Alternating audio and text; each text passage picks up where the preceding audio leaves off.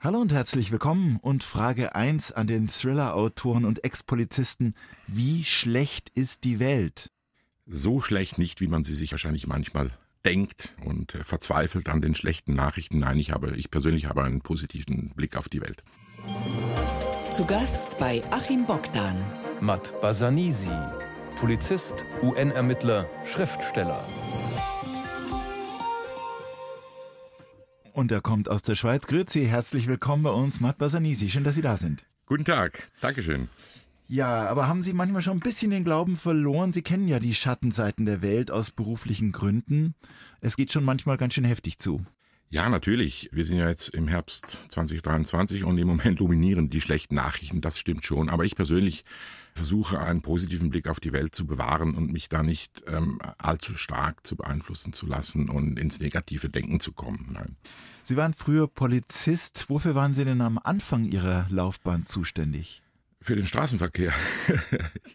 ich habe mich wirklich in Uniform, so wie halt jeder Polizist es auch macht, zumindest wenn er die klassische Laufbahn durchläuft, auf die Straßenkreuzung gestellt in Uniform und Verkehr geregelt. So hat meine Karriere angefangen. Also wenn die Ampel mal kaputt war, stand da Matt Basanisi. Oder man hat sie dann für Trainingszwecke auch mal ausgeschaltet und ja, genau. Gab es dann Trainingsverkehrspolizist, dass nee, man mal nee, schaut, wie so, so... so nett waren die Kollegen nicht, die Ausbildner, nee, nee.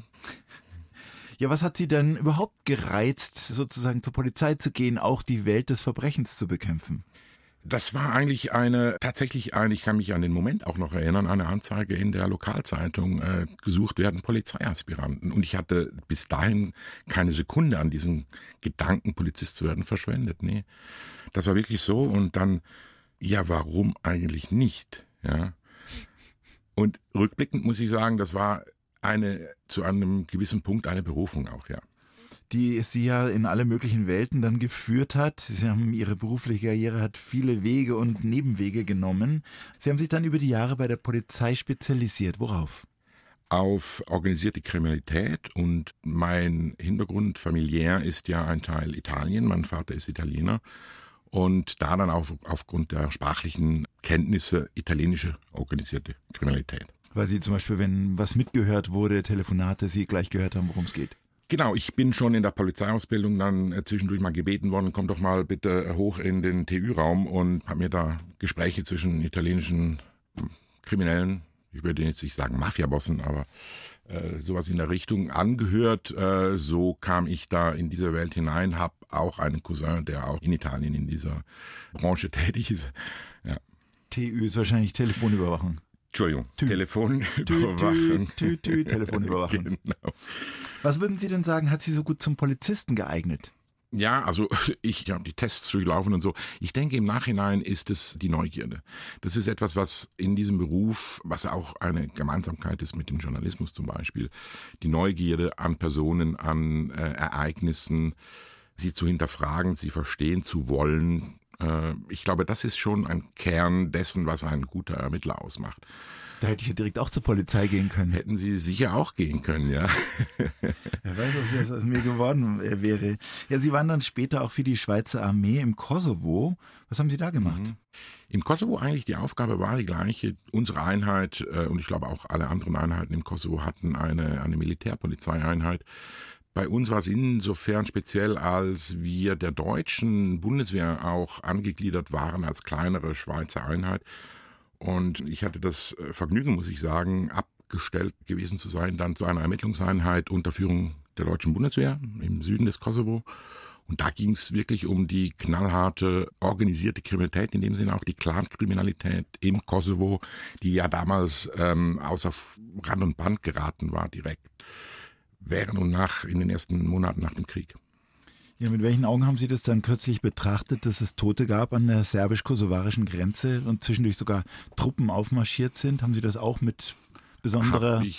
Ja, ja, ja, genau. Also das, das beunruhigt schon ein bisschen. Die, die Lage war schon immer instabil, das weiß man ja. Und Kosovo ist ein junges Land, eine, eine junge Pflanze und da muss man schon aufpassen, dass das jetzt nicht irgendwie alles wieder kaputt geht, was man sich in den letzten 20 Jahren aufgebaut hat. Ihre Karriere ging noch weiter. Sie waren dann auch für die Schweizer Bundespolizei im Einsatz. Sie hatten auch mit Produktpiraterie zu tun. Mhm, genau, genau. Das war zwischen meiner ersten Polizeilaufbahn und der zweiten war ich für die Filmbranche tätig, die US-amerikanische Filmbranche, die Hollywood-Studios, die haben ein weltumspannendes äh, Netz an Organisationen, um ihre eigenen Produkte zu schützen, also die Urheberrechte an ihren eigenen Filmen. Und über eine Ermittlung, die ich gemacht habe zum Thema Produktpiraterie, bin ich mit diesen Leitern dieser Organisation in Kontakt geraten. Die hatten Freude daran, was ich gemacht hatte damals als Polizist und haben gefragt, magst du nicht zu uns kommen? Und dann äh, bin ich dann am Ende Geschäftsführer geworden des Schweizer Ablegers der um also Raubkopien von Filmen genau. beispielsweise zu vermeiden. Damals war es noch DVD oder VHS. So, oder sogar noch? VHS, mhm. ja, das war sogar VHS, genau, genau, ja. Und bei den Vereinten Nationen waren sie auch noch. Also man hat das Eindruck, den Eindruck, man redet von zwei Leben oder drei. Ja, manchmal kommt es mir auch so vor. Das stimmt, das stimmt. Das war im Anschluss an meine Arbeit bei der Bundeskriminalpolizei. Ja. Also UNO kam direkt im Anschluss an die Bundeskriminalpolizei. Und da waren Sie im Kongo und im Nepal und haben da was gemacht? Im Kongo war es tatsächlich eine Einheit, die die UNO ins Leben gerufen hatte, um diesem Problem, was äh, auch in den Medien sehr, sehr stark kontrovers diskutiert wurde, des Sexual Exploitation and Abuse, wo Anschuldigungen gegen UNO-Mitarbeiter erhoben wurden, sexuellen Missbrauch begangen zu haben in den verschiedensten Formen. Und das hat ein Ausmaß angenommen, dass die UNO eine Spezialtruppe so zusammengestellt hat oder aufgebaut hat. Ich bin dieser beigetreten und ursprünglich hätte ich in Wien arbeiten sollen, deswegen habe ich auch zugesagt. Es hieß dann aber nein, es wird direkt im Kongo gearbeitet vor Ort. Wenn ich das von Anfang an gewusst hätte, weiß ich nicht, ob ich zugesagt hätte, aber es war dann halt so und dann bin ich in den Kongo gegangen, ja. Eins zu eins der Talk auf Bayern 2 heute mit Achim Bogdan und meinem Gast, dem langjährigen Schweizer Kriminalisten und Polizisten Matt Basanisi. Gerade ist sein Debüt-Thriller Skorpion erschienen. War denn das schon immer ein Traum, ein Buch schreiben? Ein Traum würde ich es nicht nennen, aber es hat sich so wie ein Lebensziel dann herausgestellt durch die verschiedenen Sachen, die ich gemacht habe und immer wieder gesagt bekommen habe, mehr und mehr, das müsstest du eigentlich aufschreiben, so war. Also Stoff war ja genug vorhanden, das haben wir in der ersten Runde schon gehört. Warum hat es trotzdem so lange gedauert, bis Sie Mitte 50 waren, bis es soweit war? Ja, das, wenn Sie das jetzt so sagen, Mitte 50, genau. Tut das weh? Nein, überhaupt nicht. Es tut nicht weh. Aber es äh, ruft in Erinnerung, wie alt man eigentlich schon geworden ist oder wie lange man schon lebt. Das war auch eine Zeitfrage. Also es hat sich ja dann über die verschiedenen Stationen meines Lebens haben sich Ereignisse angehäuft äh, und irgendwann war die kritische Masse wohl erreicht, daraus mal was zu schreiben. Aber da muss ja auch die Zeit da sein und die war äh, vor drei, vier Jahren hat das dann so geklappt. Wann kam denn die erste Idee dazu? Da war ich in Rom und hatte gerade eine neue Aufgabe innerhalb dieser Firma, wo ich zuletzt gearbeitet habe, bekommen. Und es gab eine Wartezeit, wo ich nicht wirklich loslegen konnte und war in diesem schönen Rom und habe dann gesagt, okay, ich fange jetzt mal an, ja, und habe mich da hingesetzt und angefangen zu schreiben, was nicht die Skorpiongeschichte war, das war eine andere Geschichte, die sich auf die Erlebnisse im Kongo bezog. Das waren meine ersten Schreibübungen. Und Sie haben dieses Buch Skorpion nicht alleine geschrieben, sondern zusammen mit einem zweiten Autoren, aber keinem Ghostwriter. Sie haben als Team gearbeitet. Mhm. Gerd Schneider heißt der Mann. Ja. Wie sind Sie aufeinander gestoßen? Vor meiner Haustür. Er war Gast äh, in der Römer Wohnung, die ich hatte. Ich war Gastgeber, er war Gast über Airbnb. Und er hat sich bei mir eingebucht, ohne dass wir je Kontakt hatten. Und beim ersten Abendessen hat sich herausgestellt, dass Gerd Filmregisseur ist passionierter Leser und Gefallen gefunden hatte an dem, was ich äh, da beim ersten Abendessen erzählt habe. Wer bist du denn und was machst du? Also nahezu traumhaft. Gerd Schneider ist selber Sohn eines Polizisten. Ja. Also insofern gibt es auch da eine Connection. Ja. Und äh, ja, da haben Sie vielleicht auch schon einen gemeinsamen Nenner gefunden. Er als Erinnerung als Sohn des Polizisten und Sie als Polizist, als Langjähriger seine Faszination für das Thema äh, sicher auch. Wir sind jetzt gerade auf Lesereise, äh, erzählt er auch immer. Ja, das hat ihn natürlich auch geprägt, die Erfahrung der äh, Sohn eines Polizisten zu sein. Gleichermaßen aber auch seine Faszination für diese Themen, für diese Thematiken, auch für diese kontroversen Thematiken von Macht, Machtmissbrauch, was ja auch Thema eines seiner Kinofilme gewesen war. Und so hatten wir sofort eine gemeinsame Gesprächsbasis. Also Gerd Schneider wollte ursprünglich Priester werden, hat auch katholische Theologie studiert und hat dann einen Film, preisgekrönten Film gedreht, wo es um den Missbrauchsskandal in der katholischen Kirche geht. Ist es insofern eigentlich auch ein Zufall oder Absicht, dass Ihr Buch gleich in einer Kirche losgeht, Ihr Skorpion? Das haben uns schon mehrere Leute gefragt. Tatsächlich, das ist eher Zufall oder es ist so unbewusst geschehen. Diese Geschichte sollte in Palermo losgehen aufgrund der, der sizilianischen Mafia, die eine Rolle spielt in, in unserem Buch. Und diese Piazza Bellini und diese schöne La Martorana Kirche äh, bieten sich einfach an für eine Eröffnungsszene. Aber vielleicht war das bei uns im Hinterkopf, ohne dass wir es wirklich gemerkt haben. Wie können wir das uns denn in der Praxis vorstellen, so ein gemeinsames Arbeiten? Also es ist ja schon mal nicht leicht, alleine ein Buch zu schreiben, aber es zu zweit zu schreiben, hat ja sicher auch so seine Eigenheiten. Man muss ja erstmal einen Ton finden, einen Stil finden. Die Frage, wer schreibt was? Schreibt jetzt einer und der andere flüstert zu oder schreiben beide und schmeißen es zusammen? Wie haben Sie es gemacht? Wir haben es im ersten Buch ein bisschen anders gemacht, als es jetzt im zweiten Buch, im Folgeband, an dem wir arbeiten, nicht sein wird, sondern sogar ist. Ich hatte eine Rohfassung von Skorpion vorliegen und Gerd war erst als Freund mein Ansprechpartner für gewisse dramaturgischen Fragen auch und er ist dann erst in einer zweiten Phase offiziell dazugestoßen, wenn man dem so sagen kann, dass wir als Duo arbeiten und wir arbeiten im Sinne von wir plotten zusammen, wirklich an einem Tisch, an einem Restauranttisch, auf Spaziergängen, bei Autofahrten. Da reden und diskutieren wir über den Stoff und ich lege dann mal vor, wenn man dem so sagen kann, mit Schreiben. Gerd hat ja auch noch andere Projekte, Filmprojekte. Und wenn dann mal ein Stück geschrieben ist, ein Akt, sagen wir mal ein paar hundert Seiten, dann sage ich gerne, okay, jetzt müssen wir uns mal wieder treffen, lies mal durch. Und dann kommt eine zweite Phase, wo wir dann jeweils uns die Arbeit aufteilen und sagen, mach du mal an Kapitel 3 die Umsetzungen und ich kümmere mich um Kapitel 11. So. Es ist ein bisschen schwierig zu erklären. Wir haben es schon oft versucht. Äh, nicht allen ist das irgendwie nachvollziehbar. Aber äh, es hat ja geklappt. Es, es ist ja geklappt. ein Buch rausgekommen, mit dem Sie jetzt auch unterwegs sind auf Lesereise. Sie waren auf der Frankfurter Buchmesse, ja. Sie waren auf dem Münchner Krimifest. Was gab es für Reaktionen?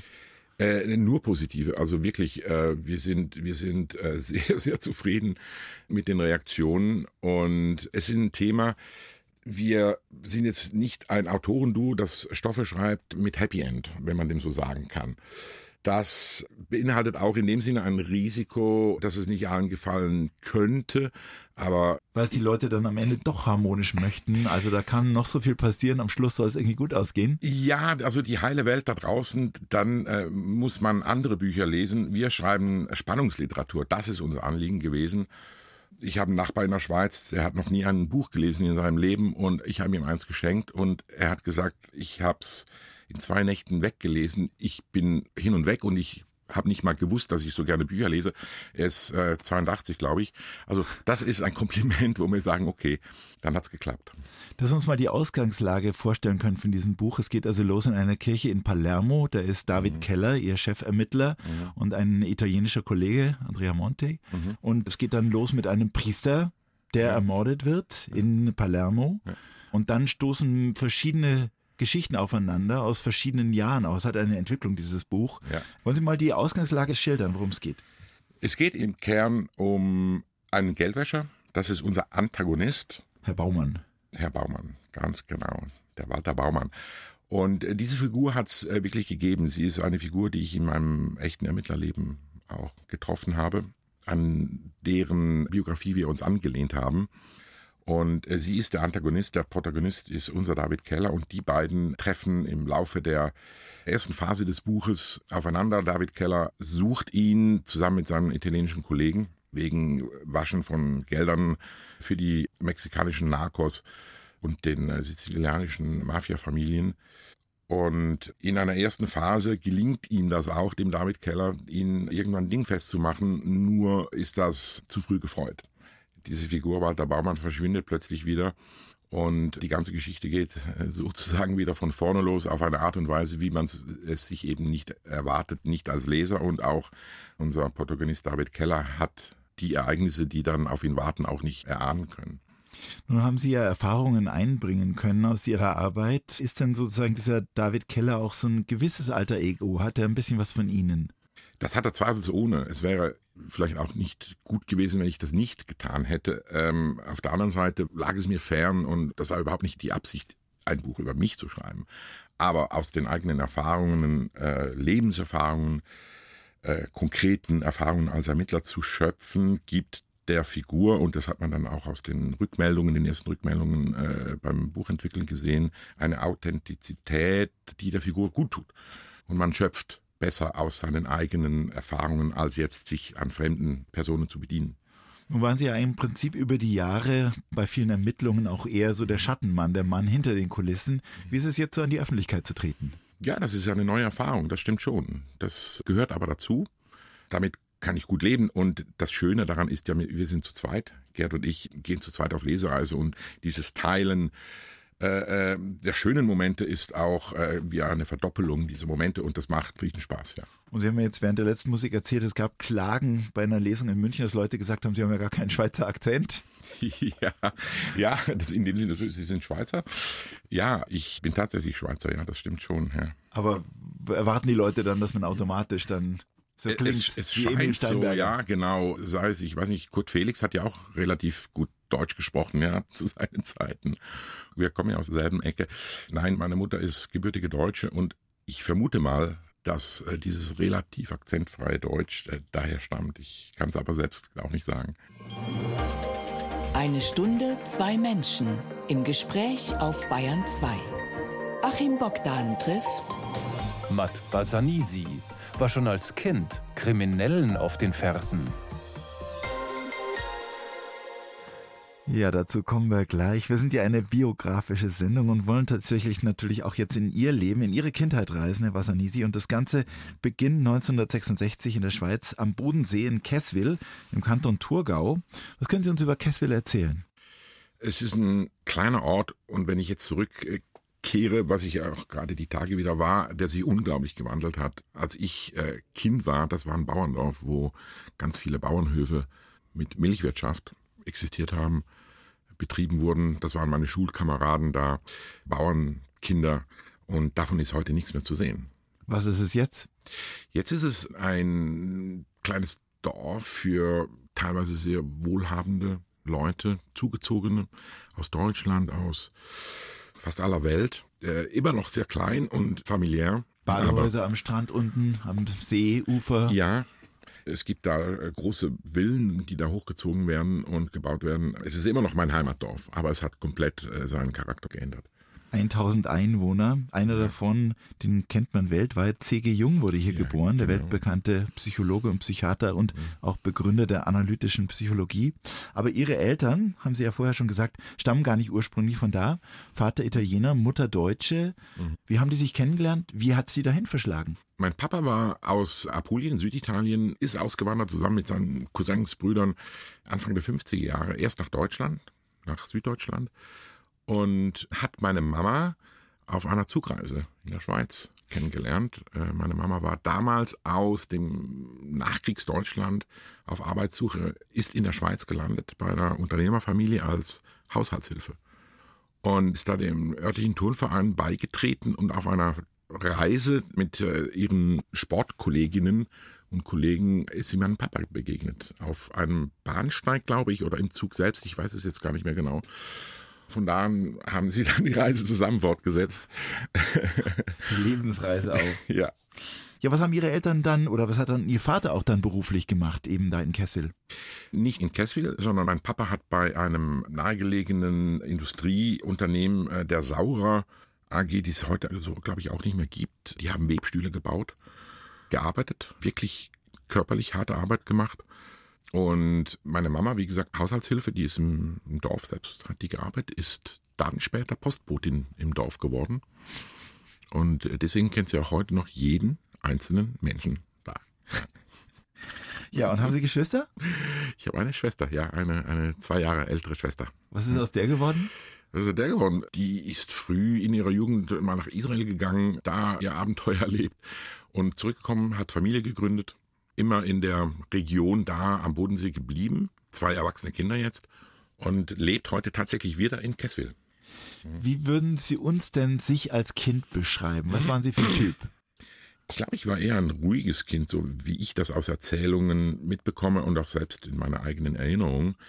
Man muss auch wissen, wir waren, also meine Schwester und ich, einer der ersten Ausländer da in diesem kleinen Dorf und haben das aber nie selbst mitbekommen, So, das waren auch wieder Erzählungen meiner Eltern oder von anderen Freunden dann viel, viel später, dass wir ja eigentlich gar nicht gebürtige Kessler waren oder Schweizer überhaupt. Wir waren ja Italiener.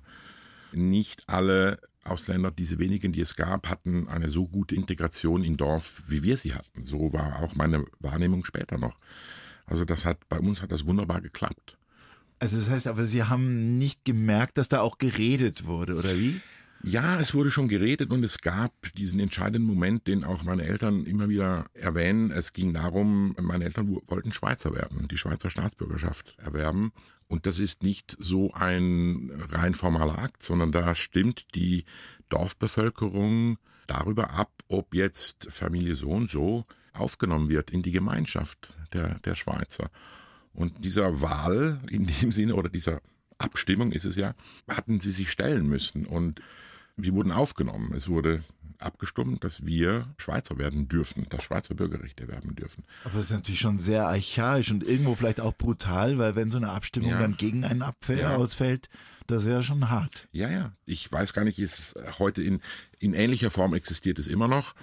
Ich weiß es nicht im Detail, aber also so ähm, dieses, gerade in einer kleinen Gemeinschaft, wo man sich kennt, in einer Stadt ist es ja anonym. Ne? Aber auf einem Dorf, das war schon ein bewegender Moment für unsere Eltern. Wir haben gerade vorhin im Dschungel gehört, Sie haben Kriminelle gejagt als Kind. Wie können wir uns das vorstellen?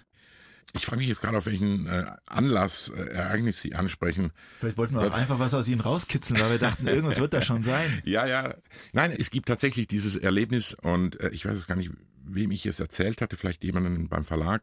Schulfreunde und ich, wir waren da, was waren wir, sechs Jahre, fünf Jahre, sechs Jahre, sieben Jahre auf unseren Streifzügen durch die Wälder da in Kesswil beobachtet haben, wie zwei, drei Erwachsene in Häuser einbrechen wollten. Und wir haben das festgestellt und sind denen auf den Fersen geblieben. Tatsächlich, die dann irgendwann gemerkt haben, dass wir sie auch beobachten und sind ihnen hinterhergelaufen und das dann in den Wald hinein. Und ich glaube, irgendeiner von uns ist dann, ich weiß nicht, nach Hause gerannt zu den Eltern und hat gesagt, wir verfolgen Diebe, wir verfolgen Einbrecher und die Eltern haben dann die Polizei alarmiert und die Polizei hat die dann tatsächlich in einem Nachbardorf auch gestellt. Und ich weiß noch, irgendein Elternteil von unserer Schulgruppe da haben dann auch gebeten, dass man doch jetzt diese Jungs loben müsste für das, was sie getan hätten, eine Auszeichnung oder so. Und irgendwie gab es da dann auch noch eine Auszeichnung für diese Tat. Das war mein erster Fall in dem Sinne. Heute hätten Sie vielleicht den XY-Preis bekommen von Rudi Zerne, wer weiß es. Damals war es noch Eduard Zimmermann, ne? Genau, oder beziehungsweise in der Schweiz immer Konrad Tönz. Ja, ganz genau. Der die Schaltungen in die Schweiz. Ja. Ähm, was hatten Sie denn für einen Traumberuf als Kind? Von Polizist war ja da noch nicht die Rede. Äh, Lastwagenfahrer. Das war die Idee. Ja. Weil, war das so mit, hat es mit Fernweh zu tun gehabt, oder? Nein, ich hatte einen Onkel, einen Onkel in Deutschland, in Westfalen, der war Lastwagenfahrer und der ist mit diesen dicken, fetten Lastwagen äh, durch Europa gefahren. Und als wir da hingefahren sind, die Familie besuchen, dann ähm, äh, habe ich immer gefragt, darf ich, darf ich mitfahren, darf ich mitfahren? Und ich bin da nächtelang im Führerhaus gestanden, keine Sekunde geschlafen. Also Sie sind dann auch mitgefahren? Ja, ja, ich bin da mitgefahren über, durch ganz Deutschland, ich glaube auch Holland und Belgien und so. Und das war mein Traumberuf. Fantastisch. Ja. Das heißt, Sie haben dann da auch übernachtet bei Ihrem ja. Onkel in der Kabine ja, hinten drin und so weiter. Genau. Also eine, ein großes Abenteuer. Abenteuer, absolut. Mhm. Und meine Mama war da, glaube ich, nicht so glücklich darüber, dass ich da jeweils mitgegangen bin. Aber sie hat es trotzdem zugelassen.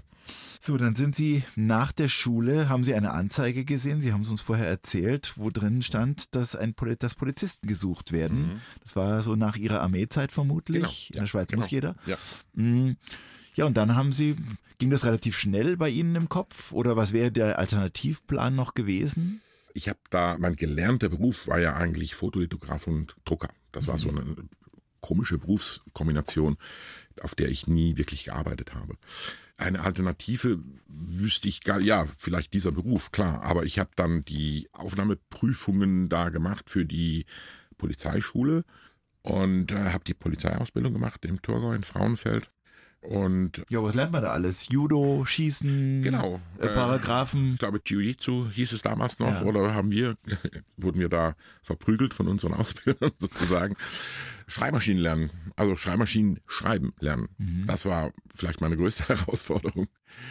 Deutsch, gutes Deutsch muss man können, ja, wenn man Berichte schreiben will. Rätoromanisch? Nein. Nein. So nein, nein, das, ja nicht. Äh, das nicht. Nee, nicht mal Fremdsprachen waren da, glaube ich, gar kein großes Thema. Es ging um gutes Deutsch. Und das ist auch richtig so. Also ein guter Polizeibericht ist in gutem Deutsch geschrieben.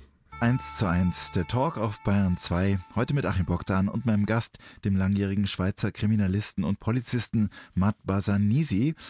Ja, diese Anfänge bei der Polizei, wie war das? Zum Beispiel Verkehrspolizist, Unfälle, die Sie nie vergessen werden. Ja, da gab es natürlich einige. Also wenn man in den Polizeiberuf einsteigt, in einer eher ländlichen Gegend, da, weil die Spezialisierung noch nicht so, zumindest zu meiner Zeit noch nicht so, so stark war. Also der Polizeialltag war sehr abwechslungsreich und da kann ich mich an einen Unfall erinnern, der hat es danach auf, glaube ich, aufs Titelbild des Jahresberichtes so der, der Polizeidienste geschafft, wo ich nachts Pikett hatte, sagt man das in Deutsch auch, Pikett. Okay. Bereitschaft, Entschuldigung. Mhm, Pikett. Be, Be, Pikett. Oh, da Da- hatte ich Pikett. das ist ein Helvetismus. Bereitschaft. Und bin alleine losgefahren zu dieser Unfallstelle und ich konnte die nicht finden. Ich bin da die Straße lang gelaufen und über Funk nachgefragt, ja, wo ist denn diese Unfallstelle? Da ist ja nichts. Bis ich in der kompletten Dunkelheit ein Radio gehört habe, leise Musik, die gespielt hat. Denke, wo, wo kommt denn jetzt diese Musik her?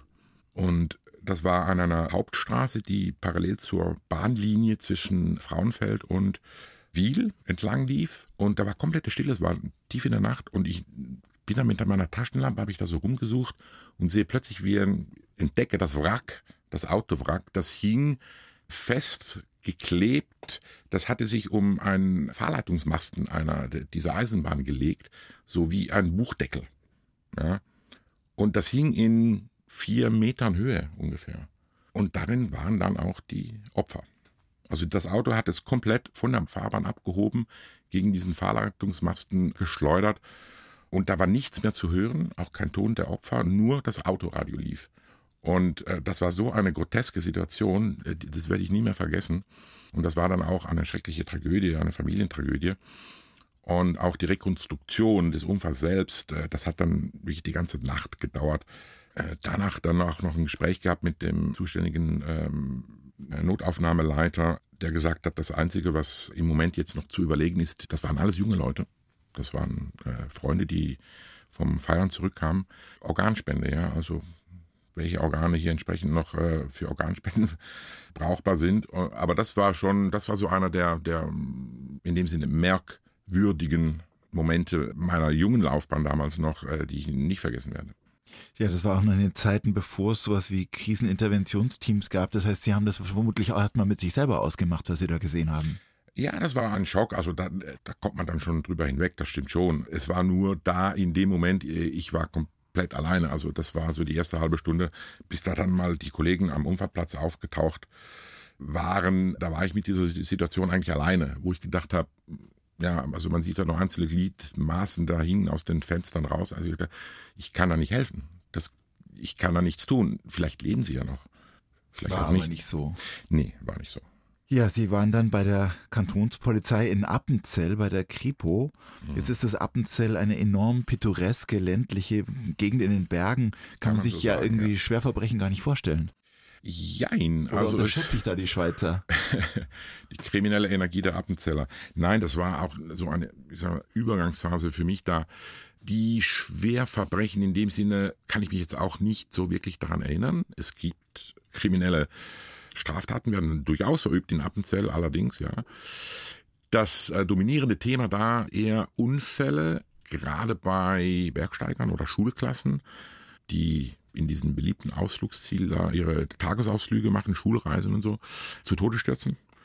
Festzustellen, hat das Lehrpersonal, das Begleitpersonal, sind sie ihren Pflichten nachgegangen und so weiter und so fort. Das waren dann schon eher dramatische Momente. Gleitsegler damals noch, da war das Paragliding da mit dem Fallschirm noch nicht so populär. Das waren mehr die ähm, Aufgespannten Drachen, so Flugdrachen. Ganz genau, Flugdrachen immer wieder zu Tode gestürzt. Es gab Wochenende, wo man zwei, dreimal mit der Ambulanz da in den Alpstein hinauf musste. Das war so mehr das dominierende Thema. Die Schwerkriminalität, das war dann eher ein, für mich in der zweiten Phase bei der Schweizer Bundeskriminalpolizei. Ja, weil sie hätten natürlich auch das machen können. Viele machen das, auch ihre Kollegen wahrscheinlich. Haben sie auch irgendwie noch so Polizeitreffen von Kollegen, die dann auch in den Ämtern geblieben sind, in dieser Kantonspolizei. Sie haben sich weiter bewegt. Wieso? Der Anlass war ein eigentlich banales Verfahren wegen Produktfälschung. Da tatsächlich in Appenzell, zumindest auf dem Kantonsgebiet, äh, stattfand und ich mit in Kontakt kam mit äh, Vertretern der Filmindustrie, die ein Verfahren gegen Raubkopierer bei uns gemeldet hatten und die mich dann im Nachgang gefragt haben, ob ich Interesse hätte, in die Stadt zu kommen, nach Bern in die Hauptstadt, da die Geschäftsstelle zu leiten für die Schweiz. Und so schön Appenzell ist, wirklich ein unglaublich schöner Ort. Ich bin doch eher ein Stadtmensch. Und dieses Angebot in die Stadt zu gehen, das habe ich dann angenommen. Das hieß aber auch, den Polizeidienst zu verlassen. Ist es denn so wie in Deutschland, dass man da Beamter ist? Gibt man damit auch Privilegien auf? Ja, ja. Das ist nicht, das Beamtenwesen der Schweiz ist nicht eins zu eins identisch mit denen der in Deutschland. Nicht mehr, muss man sagen. Man gibt aber absolut Privilegien auf, also man ist dann raus aus dem Polizeidienst. Haben Sie denn da gegrübelt, ob das eine gute Idee ist, äh, diese Privilegien aufzugeben? Also, dass Sie letztendlich auch so mutig waren und sagen, Sie machen jetzt was, gehen in die Privatwirtschaft? Oder haben Sie es einfach getan? Ich habe es einfach getan. Es hat sich dann im Nachhinein ja auch herausgestellt, dass mit der Gründung der Bundeskriminalpolizei, die es bis dahin noch nicht gab, es auch für jemanden wie mich, der aus dem Polizeidienst ausgestiegen ist, äh, in die Privatwirtschaft gegangen ist, auch Möglichkeiten gibt, wenn das dann der Wunsch ist, auch wieder zurückzukehren. Das haben Sie getan nach Ihrer Zeit im Kosovo. Also es war praktisch der Aufbau eines Schweizer FBI, so ähnlich? Ja, das kann man so sagen. Das, man hat es auch so genannt, ist jetzt aber nicht eins zu eins übertragbar mit den Kompetenzen eines FBI, aber um es im Volksmund darzustellen, das ist das Schweizer FBI, ja. Und was war da Ihre Aufgabe? Da bin ich ähm, praktisch ungefragt äh, und offensichtlich in die Abteilung für italienische organisierte Kriminalität gegangen, aufgrund halt auch der kulturellen Nähe zu Italien, der sprachlichen Qualifikation, Italienisch zu verstehen, Italienisch zu sprechen. Ähm, das war meine Aufgabe.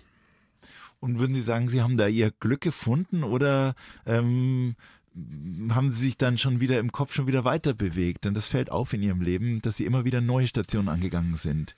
Ja, das stimmt schon, das stimmt schon. Das war ein ganz neues, auch so ein Experiment, wenn man dem so sagen will in der Schweiz, weil die Schweiz ist ja sehr föderalistisch.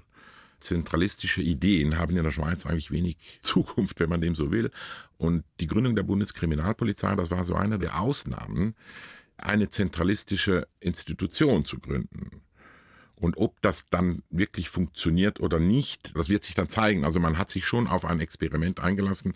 Wenn man die Schweizer Polizeilandschaft kennt oder die Schweiz im Allgemeinen, dann war diese Bundeskriminalpolizei schon ein, ein kleines Wagnis, weil niemand so wirklich wissen konnte, wird sie überleben, äh, ist es eine gute Idee. Ich habe sie unglaublich spannend gefunden weil man dann wirklich auf internationaler Ebene ermitteln kann und die großen Kriminalfälle sich in der Regel halt auf internationaler Ebene über Grenzen hinweg bewegen. 1 zu 1, der Talk auf Bayern 2. Achim Bogdan im Gespräch mit Matt Basanisi. Reisen ist die beste Universität. Ja, und gereist sind Sie viel. Sie sind dann von der Schweiz für die UNO erst nach Wien gegangen. Sie dachten, es geht nach Wien, aber Sie wurden weitergeschickt in den Kongo. Und da gab es ein Problem, und das Problem war Gold for Guns. Erklären Sie es uns mal. Mhm. Gold for Guns war eigentlich, stand gar nicht auf dem Pflichtenheft ursprünglich unserer Einheit, die da zusammengestellt wurde deren Aufgabe es äh, eigentlich gewesen ist und im Alltag auch war, Sexual Exploitation and Abuse Fälle nachzugehen. Das war eigentlich unser täglich Brot im Kongo, in diesem riesigen Land, wo man einen Tag reist, um äh, zum Ermittlungsort, also fliegt, nicht mit dem Auto, sondern einen Tag fliegt, um überhaupt mal ins Ermittlungsgebiet zu gelangen. Gold for Guns war eine Meldung einer NGO, einer Menschenrechts-NGO an die UNO, dass es einen Handel gäbe, einen Pakt, eine Komplizenschaft zwischen Rebellenführern, die unglaubliche Menschenrechtsverletzungen begangen haben im Osten von Kongo, und Blauhelm-Einheiten, die typischen, die man kennt, mit den blauen Helmen, Militäreinheiten, die im Auftrage der UNO im Kongo für Frieden und Sicherheit sorgen sollten. Gold, illegal geschifftes Gold, wandert von den Rebellen, die diese Goldminen kontrollieren, in die Hände dieser Blauhelmeinheiten und in Tausch dessen Waffen, die die UNO beschlagnahmt, sichergestellt hat, äh, den Rebellen weggenommen hat, wieder zurückzugeben an die Rebellen, dass diese weiterkämpfen können. Und damit dieser Krieg auch anstelle dessen, dass er aufhört, dass man die Kämpfe sich nicht fortsetzen, halt in Tat und Wahrheit fortführen. Beschleunigt. Ja. Jetzt kann ich mir ehrlich gesagt vorstellen, dass das ganz schön schwierig ist, sowas zu ermitteln. Ähm ja, das war auch eine komplexe Aufgabe und einerseits logistisch, klimatisch in diesem riesigen Land und es war auch ein Novum eigentlich für die UNO. Das Problem da war ja auch, dass die UNO Militärs, das sind ja keine Angestellten der UNO, das sind ja Truppen, die von den Mitgliedsländern der UNO zur Verfügung gestellt werden und sozusagen kein eigenes Personal sind und wie sich halt eben herausgestellt hat, die politische Komponente in diesen Ermittlungen die größten Probleme eigentlich dargestellt haben, dass am Ende die Fakten, die wir in unserer Ermittlung zutage gefördert haben und in einem Bericht auch niedergeschrieben haben, am Ende nicht die waren, die die UNO in New York hat sehen wollen. Also man hat mich konkret und mein Team darum gebeten, den Bericht umzuschreiben, äh, dass es ähm, ein anderes Ergebnis, ein nicht so schlimmes Ergebnis am Ende herauskommen würde, was ich und mein Chef auch damals, der Einsatzleiter, ähm, abgelehnt hatten. Und das war das große Problem. Und das war dann auch wiederum das Ende des Einsatzes meinerseits im Kongo. Und ich habe dann äh, darum gebeten, auch doch bitte eine andere Funktion in diesem großen Universum Vereinte Nationen übernehmen zu können. Und dann hatte ich, wurde mir angeboten, nach Nepal zu gehen und dort den Sicherheitsdienst der UNO in Nepal zu leiten. Das war mein Ausweg aus diesem Problem. Und wie ging es Ihnen dann in Nepal? Ich meine, wieder eine komplett neue Welt, wieder ein Neustart, wieder mal kennt man keinen, man muss sich neu erfinden. Ja, die UNO ist aber eine große Familie, muss ich auch sagen. Ich habe tatsächlich auch Kollegen äh, aus dem Kongo da unten in, in Nepal dann wieder getroffen. Du warst doch auch in Kinshasa und so. Also es ist wie eine große Familie, eine sehr, sehr große Familie natürlich. Aber es war schön. Also ich muss sagen, ich als Schweizer, man kennt die Berge. Ja.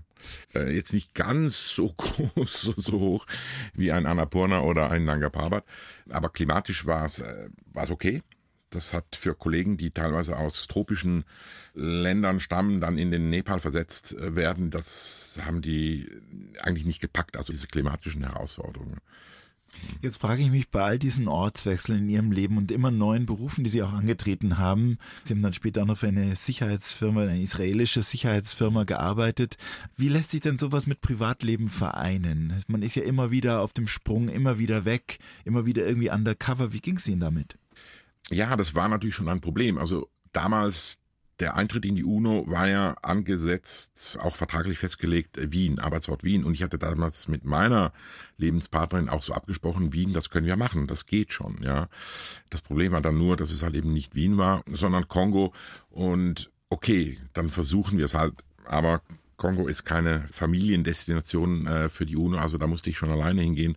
Es hat dann der Beziehung nicht so gut getan. Das stimmt schon. Das ist halt die Kehrseite der Geschichte. Wie sich aber herausgestellt hat, das ist jetzt so ein bisschen, was mein Leben prägt. Äh, ich hatte jetzt nie meine Familie, also meine Kinder. Ich hatte immer die Kinder anderer. Ihre ich, Schwester ich bin, zum Beispiel. Meine Schwester, ich bin von vielen äh, Menschen Patenonkel geworden.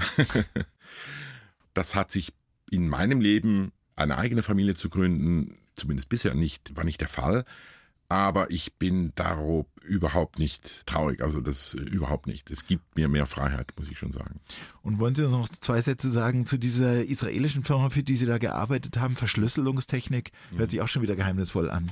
Ja, hört sich geheimnisvoll an, aber wie der rote Faden, es gibt äh, durchaus einen roten Faden in meiner beruflichen Karriere, in meinem Leben generell, das waren Ermittlungen.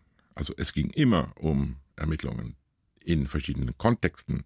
Umfeld, das Umfeld hat sich geändert, aber äh, meine Arbeit eigentlich war immer die gleiche. Und da in, für diese israelische Sicherheitsfirma ging es darum, die haben Verschlüsselungssysteme hergestellt, tut das immer noch. Und ich bin in der Sicherheitsabteilung, Ermittlungsabteilung eingetreten, welche Hacker, die fähigen Hacker, die guten Hacker, die das Wissen haben und das können, diese komplexen Systeme zu cracken, dass man das rechtzeitig möglichst früh feststellt. Die Kunden dieser Firma, das sind hier in München äh, Sky, Sky Deutschland äh, oder die ganze Sky-Gruppe äh, überhaupt, das waren unsere Kunden. Und wenn so ein System geknackt worden wäre, was es im vollumfänglich nie passiert ist, zum Glück, das wären dann ganz, ganz große wirtschaftliche Schäden entstanden. Und das Ermittlungsfeld bei mir hat sich da so ein bisschen von der realen, also von der physischen Welt in die Cyberwelt verlagert. Das war neu für mich auch, aber auch faszinierend.